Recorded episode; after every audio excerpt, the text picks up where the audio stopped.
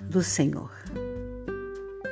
Dando continuidade ao declamo da palavra do Senhor que se encontra no livro de Esther, capítulo 3, que nos diz assim: Logo depois disto, o rei Assuero nomeou Amã, filho de Amidata, o Agagita, como o homem que ocupava o lugar mais importante.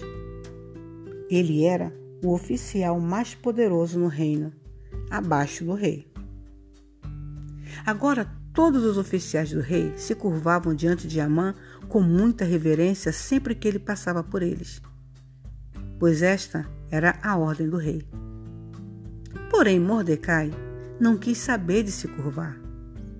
Por que você não obedece à ordem do rei? perguntavam os outros todos os dias. Mas ele continuava desobedecendo. Por fim, eles falaram com Amã a respeito do caso, para ver se Mordecai não ia ser castigado pelo fato de ser judeu, pois este foi o motivo que Mordecai apresentou para não obedecer à ordem do rei.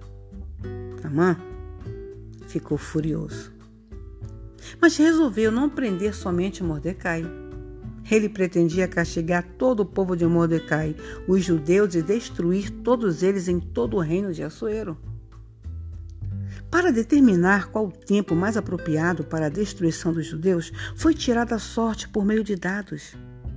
Isto aconteceu no mês de abril, quando já fazia 12 anos que Assuero era rei, e a data indicada foi fevereiro do ano seguinte, depois de jogar os dados para representar cada dia de cada mês.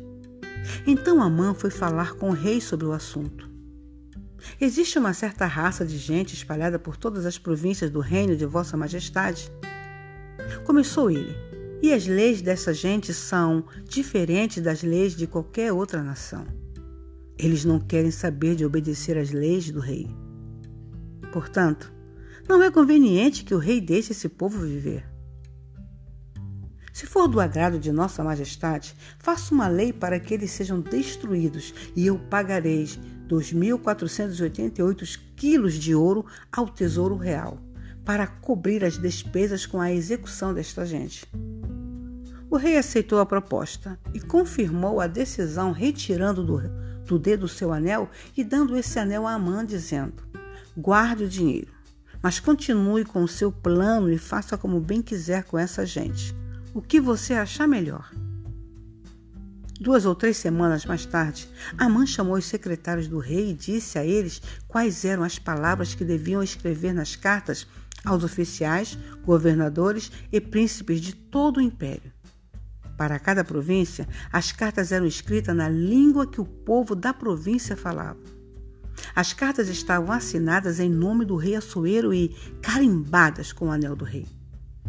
Então, elas foram enviadas por mensageiro a todas as províncias do império e determinavam que os judeus, moços e velhos, mulheres e crianças, deviam ser eliminados no dia 28 de fevereiro do ano seguinte. E as propriedades deles seriam dadas aos homens que cumprissem essa determinação. A carta dizia: uma cópia desta ordem deve ser anunciada como lei em cada província, e todo o povo da província deve conhecer esta ordem, de maneira que todos estejam prontos para cumprir o seu dever no dia marcado.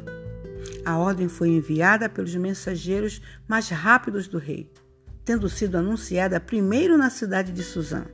Depois o rei e Amã se sentaram para beber, enquanto a cidade estava numa confusão tremenda. Que o Senhor nos abençoe. Amém.